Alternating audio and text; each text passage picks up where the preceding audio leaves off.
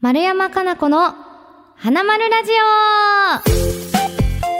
オ。皆さんどうもこんにちは、えー最高位戦日本プロ麻雀協会所属マ麻雀プロの 丸山かな子です。さあ10月最後の配信。今回でもう第6回となります。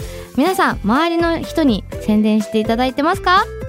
どんどん宣伝してください。よろしくお願いします。さあ今回はねはい、皆さんからいただいてるお便りをまずは読んでいきたいと思います。ではまずは、福岡県、ラジオネーム、チェスアキさん。マルコ、こんばんは。M リーグから見てて、今回ラジオのパーソナリティされるということで、より身近な存在になりました。ぜひ麻雀をもっと身近な遊びとしてどんどん広めてほしいです。うちの娘が中学2年生なんですけど、麻雀に興味を持っていまして、まだルールとか全然わからないのですが M リーガーを目指したいという目標を持っているみたいなのでぜひアドバイスをお願いしたいと思います。今からできることとかあれば教えてください。おーすごい。いやまずさなんというなんて言うんだろうな。麻雀プロ M リーガーが子供たちの夢になっているっていうことにもう本当に時代の変化を感じますね。えー、すごいありがとうございます。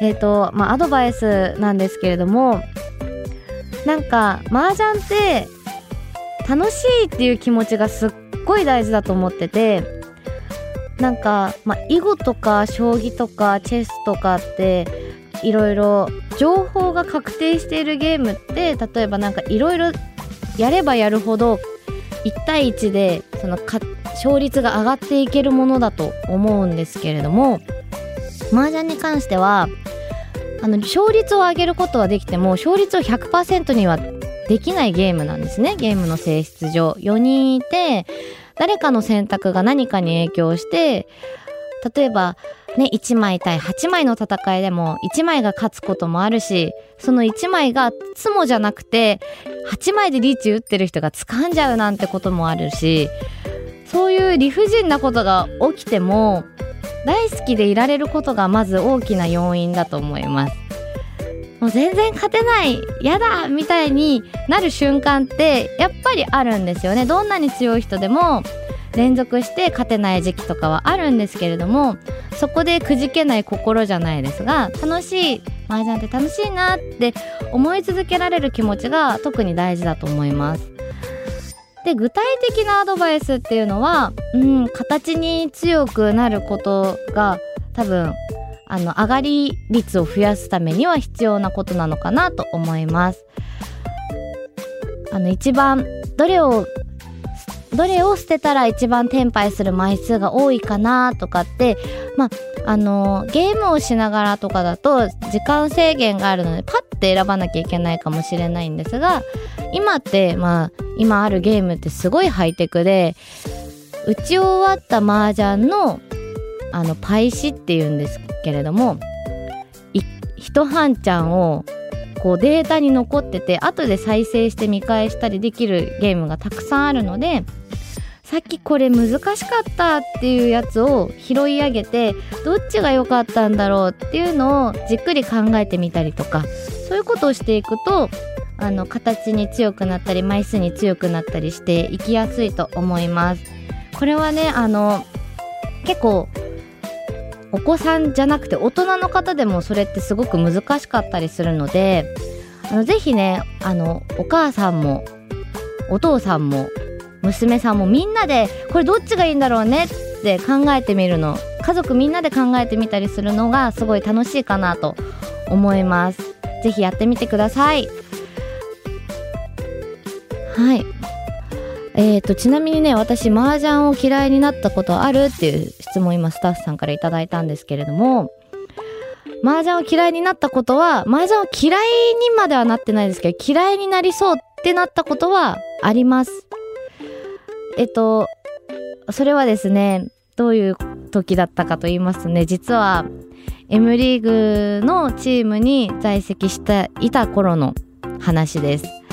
あのすごいプレッシャーがかかる舞台だったのもありそのはいはい麻雀プロになって2年目に M リーグに入ったんですけれどもまだそのそういうプレッシャーに耐えうるほど自分の技術もあのないなって思ってたし、まあ、成績も出ないとかなんかチームも苦しいとかいろんなシチュエーションがもうマイナスに働いてしまって麻雀牌を見るのが怖くなったりとかまあ明日が来なければいいのになんて思ってしまうぐらいにこう気持ちがめいってた時期がありました。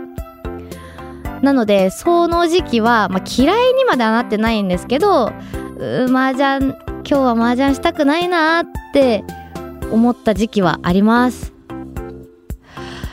そうですね。なんかどうやって乗り越えたかっていうとあの麻雀を勉強しようっていう風に思思ってたんですその時期。強くならなくちゃみたいな。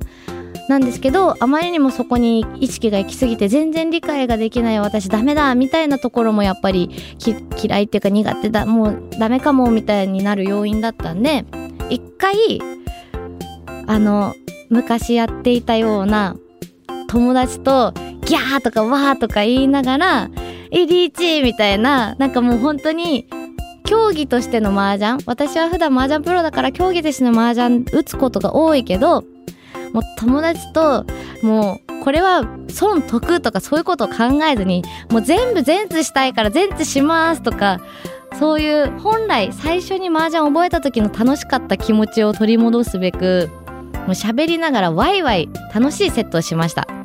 でそういうそういう楽しいセットをした時にやっぱ麻雀って楽しいよねっていう気持ちがブワーって蘇ってあ私麻雀好きで始めたのになんでこんな嫌な気持ちになってたんだろうみたいな。やっぱ麻雀は楽しいし楽しまないとっていう風に持ってこれたのも麻雀をして戻ってこれた感じなので、はい。やっぱりね、楽しいって気持ちはね、本当に大事だと思うんで、なんか強くならないととか、こう、なんて言うんだろうな、いろいろ、いろんなコメントとかって M リーグだと目にすることとかあるんですよね。あのツイッターとかもいろんな意見が出るのは、まあ、それはそれですごくいいことだと思うんですけれども今から麻雀覚えたい人がそういうコメント見たら下手くそな自分ダメなんだとかあこんなこともわからない自分ダメなのかもって印象を受けてしまう人もいるかもしれないんですけどそういう気持ちにならないでほしいなっていうのをなんか私はいつも思っています。なんか我々はプロとしてその技術をぶつけ合うそういうシチュエーションに身を置いてるのでそこでこっちの方が得じゃないか損じゃないかって議論がこう起きるのはそれは何て言う当たり前というかそうそうである方が盛り上がっていくと思うんでそういうことがある自体はすごくいいと思うんですけどもどうか今から始める人はなんかそんなこうじゃないといけないんだとかじゃなくてえー、そういう考え方もあるんだ。えー、えー、自分じゃ思い浮かばなかったすごいみたいな感じでなんかプラスに受け取ってもらえたらなんかどんどん麻雀の面白さっていうのが深まっていくんじゃないかなと思います。あの悩んだらあのこの花丸ラジオのお便りでこんな気持ちどうしようっていうのもあれば一緒に解決していきますのでぜひぜひお便りで送ってください。お待ちしております。さあ続いては愛知県ラジオネームチキン南蛮さん。えー、麻雀に関しての質問なのですが僕は麻雀を始めて1年ぐらいなのですがターチャの手出しつもぎりを覚えるのが苦手です。そもそも記憶力もいい方ではないし自分の手を考えるのでいっぱいになってしまいがちです。そこで丸山プロがプロテストを受けるときに手出しつもぎりを答えて角田プロを驚かせたというエピソードを聞いたので麻雀プロになるにあたって記憶力とか観察力とかをどうやって高めたかについて教えてほしいです。なるほどね。PS、YouTube アーカイブで見てます。ありがとうありがとうありがとうえっ、ー、とですね、まずは、じゃあ私は、記憶力、観察力が優れているのかというところなんですが、実は全然記憶力もいい方ではないですし、観察力が優れているわけでもありません。っていうのは、まあ、記憶力で言うと、うん、私の身の回りで記憶力この人すごいなって人が3人いるんですが、村上淳プロ、松本義弘プロ、河野直也プロですね。えっ、と麻雀においてのまああの記憶力もそはそう前提としてあねみんな例えばイベント麻雀イベントで会ったお客さんの顔とか名前とかを1日その日にまあ多いと50人とか来るわけですよ。覚えられないんですよね。頑張って覚えたい気持ちとは裏腹にそのブワーって流れてくる人の顔と名前をその日パッて瞬時には私は覚えられないんですけどその人たちはね結構覚えてるあ村上さんはちょっとあの直哉さん松本さんよりは劣るけどまあ基本的に根本の記憶力がいい人だ麻雀の局面に関してすごい特化してて松本さんと河野さんはマジでなんかそもそもの基礎基礎記憶力的なものが高い気がする。だってすごい顔と名前覚えてるんですね本当に。なんでえー、みたいな同じ同じ人間とは思えないぐらい2人はね本当にねあなんとかちゃんなんとかさんなんとかくんってすごい覚えててわあいいな私もそういう風にみんなの名前覚えたいな顔と名前覚えたいなっていつも羨ましいんですけどなのであの記憶力が長けてるとかはないんですがその手出しのつもぎりの意味を考えることですね。ただ暗記しようとすると分かんなくなっちゃうのでうーんとねやり方としては例えば麻雀って手配の進行をする上で、まあ、端っこだったら自牌が一番使いづらいから先に切られていきます。でだんだん真ん中の牌が切られます。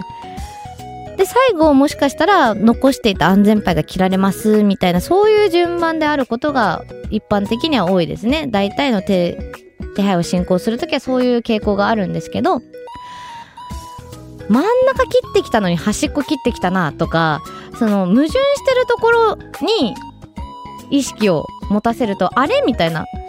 真ん中切ってるのに9が出てきた。とかってそういう風に気づくとただ5の後の9とか数字だけで覚えようとすると記憶には入りづらいと思います。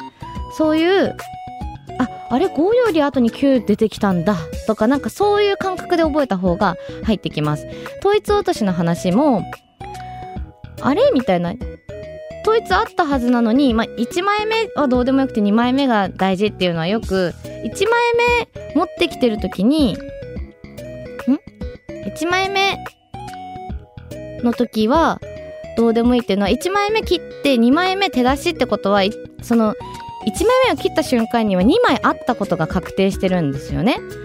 だから2枚目2枚目がそう同じ同じ牌が2回連続で切られている時の2枚目が手から出ている時ってあれ？この2枚いらなかったんだっていうことがわかるんですけれどもそれもあ2枚いらないんだ。統一がいらないってことはチートイツないじゃんとかっていう風に結構頭の中で自分と会話しています麻雀中。あれ？この人って5切ってんのに9切ってきたしこの人は統一落としてるかチートイツなさそうだしみたいな感じで今みたいな感じでこう頭でこれは2は連続で切られている。えっと59って9が手から出ている。とかって一個一個全部暗記みたいな感じよりもストーリーで覚える方が私は覚えやすかったので人によって頭の作りっていうか考え方の作り違うと思うからどのやり方が合ってるかわかんないんですけどその盤面としてこう天宝みたいに手出しつもぎりを黒手出ししたやつをこうグレーをかけて覚えてる人もいると思うんですよね。これ手出しだったみたいなこの映像をもう写真で切り取ったようにして手から出てきたやつにこう黒い網掛けをしたような感じでイメージで覚えてる人もいると思いますしそれってまあいろいろな人がいると思うんですけど自分のやりやすいやり方をぜひ見つけて。でもね手出しつもぎりって大事なように見えるけど一番大事なものは自分の手配を考えることが一番大事だしその自分の手と手を進めてそのその手に価値があるのかないのかの判断の方がまずは大事さで言うと大事なのでついね手出しつもぎりをやろうっていう意識に結構早い段階からなる人が多いんですけど順番としてはまず自分の手を上がるためにどうするっていうところがやっぱり優先順位では高いのではい自分の手を考えるのでいっぱいになってしまいがちって書いてるんですけどいっぱいになっていいんです。いっぱいにしましょうっていう感じですね。はい。お二人ともありがとうございました。結構長くなっちゃった。すいません。さあ続きましてですね。続いてのコーナー。先駆けマルコの恋愛塾。アキナマンのゲスト会で意外と恋愛トークが好きなことが判明した私マルコが 恋愛マスターとなるべく恋愛にまつわる様々なことに挑戦します。します。さあということでですね今回は恋愛心理テストを実施していきたいと思います。心理学をもとにした恋愛心理テストをこれからやっていきます。運命の相手の特徴や恋愛の上手度など潜在意識で感じていることや本当の性格などがわかる恋愛心理テスト。なんか怖いな。ちなみに恋愛テストや占いなどは好きというふうに書いてあったんですけれどもあの好きです。占いも大好きだし恋愛テストも好きだしあのそれをまあ一人でやって好きっていうよりはこう友達とかとみんなでやってわ当たってるみたいなありますよね。えすごいわかるみたいなそういうみんなでワイワイするものとして結構好きですね。ちなみにあの MBTI 診断っていうのがあって人間を16パターンにこう分けるこう性格診断みたいなのがあって私結構それが好きなんですけどすごいね30分以内に答えてくださいみたいな感じで結構質問項目が多いんですがそれ答えるとあの16パターンに分類してくれるんですけれどもちなみに私それはエンターテイナーでやっております。はいあのエンターテイナーって今聞いてああ確かにって思ってくださる方は割と多いんじゃないかなと思います。なんかね結構いろいろいろいてなんか論理学者とかねなんだろう。建築家とかいろんなこう分類の名称があるんですけど私はエンターテイナーですちなみにエンターテイナーが一番相性いいとされてるのは論理学者であの論理学者見つけたんです私身の回りの麻雀プロに高宮まりプロとさつきまりこプロですね。いや、すごいと思って。めちゃくちゃその二人好きなんですよ。合ってると思って。あの、皆さんもぜひ MBTI 診断やってみてください。さあ、早速行きましょう。恋愛心理テスト。第1問。皆さんもやってみてくださいね。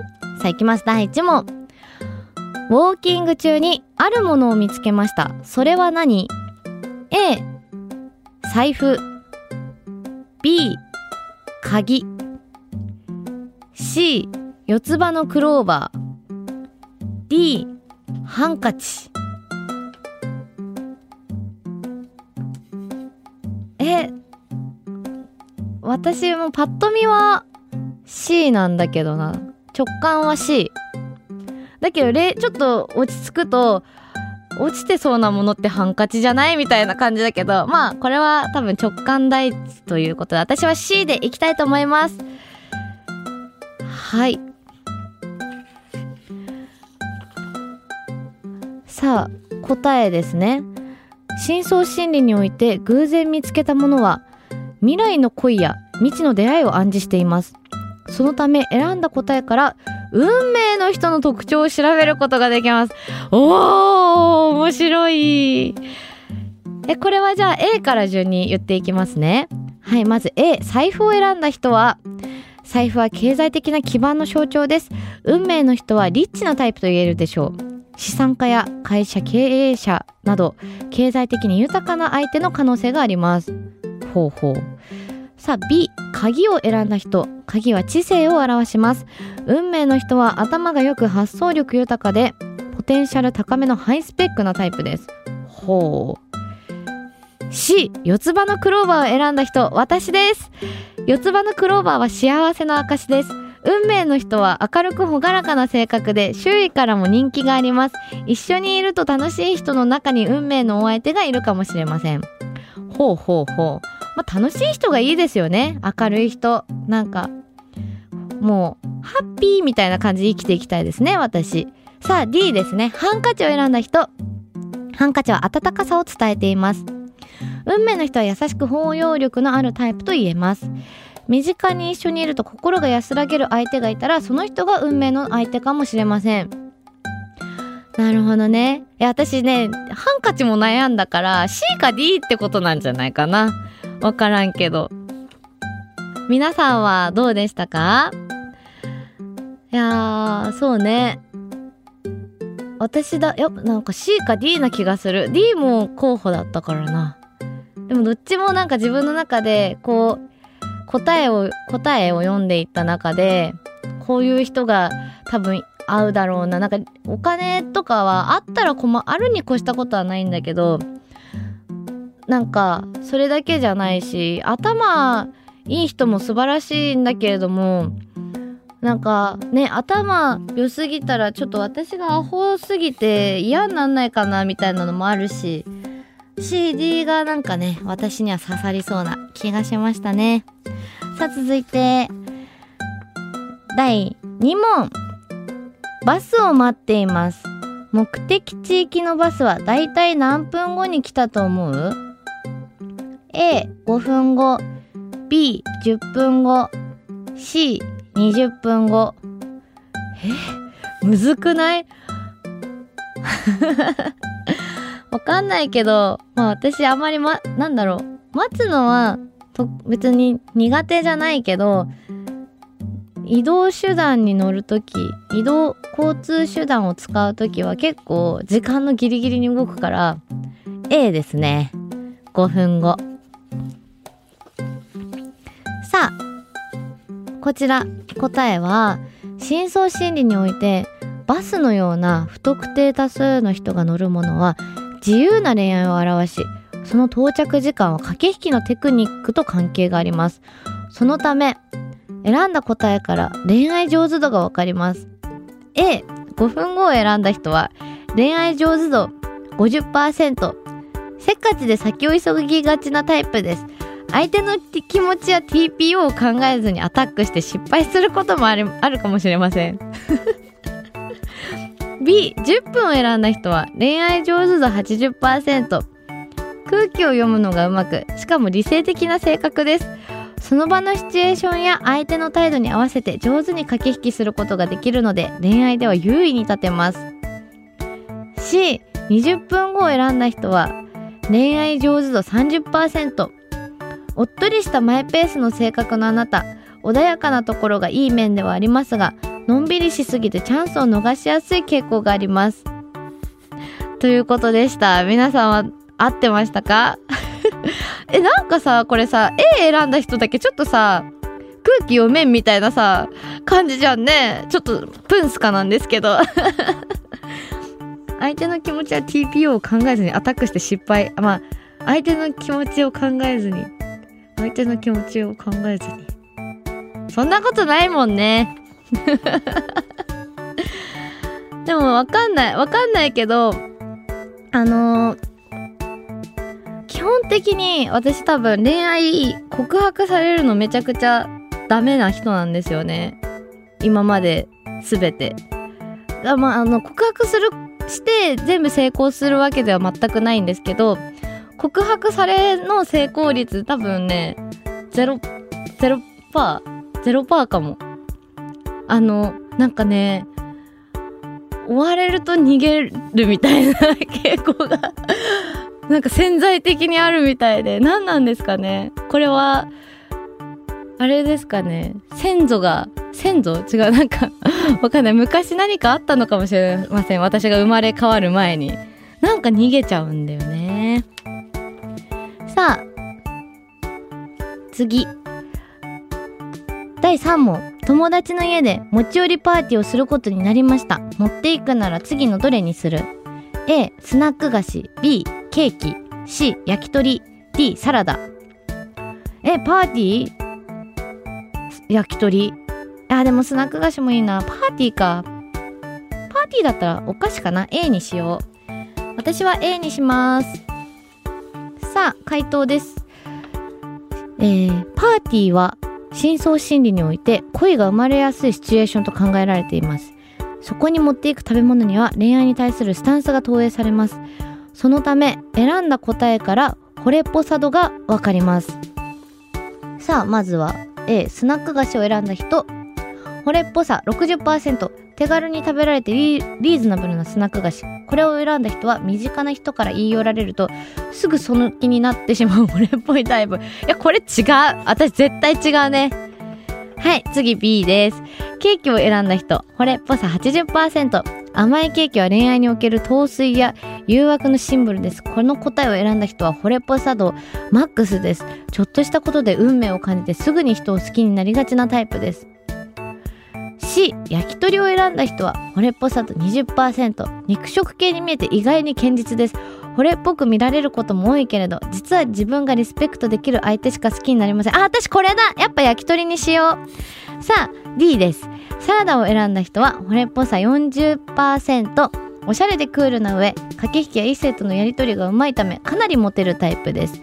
ただ誰か一人に本気になるほど入れ込むことは少ないかもしれません。ほー。あ私でも最初焼き鳥だったもんね。やっぱ焼き鳥で焼き鳥です。さあこれが最後の問題ですね。開拓者が冒険の末に荒れ果てた土地を手に入れました。そこで何をする？A 耕して作物を育てる。B 牧場にして牛や羊などを飼育する。C 大きな家を建ててペンションを始める。A か B だな。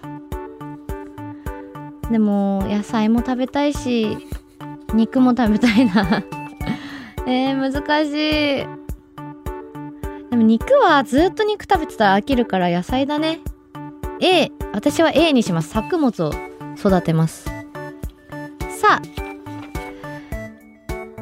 答えです。開拓することは幸せや恋を手にするための戦いを意味しています。頑張って手に入れた土地で何をしたいかによって戦いに勝ち抜くための方法。イコールベストなアプローチ方法を知ることができます。さあまずは A 耕して作物を育てることを選んだ方。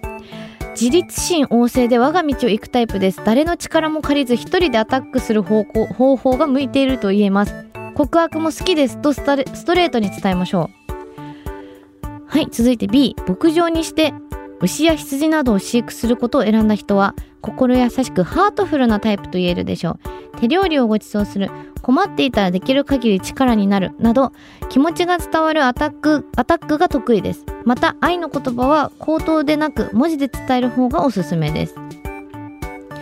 C 大きな家を建ててペンションを始めることを選んだ人は社交的でコミュニケーション能力が高いタイプです。周りの人に協力をお願いしてアタックするのがベターです。告白は会話の流れでさらっと伝えてみましょう。なんか C イケイケしてますね。イケイケ。私は A ストレートに伝えましょう。あでもねこう結構こういうタイプだと思う。なんか別に普通にいいなまあいいなと思った人がいたらなんか連絡先を聞いたりご飯に行きましょうと誘ったりあの結構ストレートにぶつかるタイプなんで、あれですね、当たって砕けるみたいな、砕けない方がいいけど、当たって砕けるみたいなタイプですね。はい、ということで、はい、どうでしたですか？皆さん、恋愛心理テスト。私は結構合ってるところもあったなでもなんか、やっぱ直感で思い浮かんだ回答が、まあまあいいんでしょうね。はい、それではひとまず今回はここまで。より踏み込んだ恋愛心理テストの続きを OD プレミアムでやっていくのでぜひ皆さん登録して聞いてください。あこれは序章だったんですね。ここから本番がプレミアムで始まるということです。さあそろそろお時間です。この番組ではあなたからのメールをどんどん募集しています。番組ホームページにあるメッセージフォームから送ってください。ネタメッセージを募集中のコーナーもあるので花丸ラジオオーディのページの記事でご覧ください。え番組の感想は X で「ハッシュタグ花丸ラジオ」すべてひらがなで書いて投稿してください。それではまた次回。さようなら。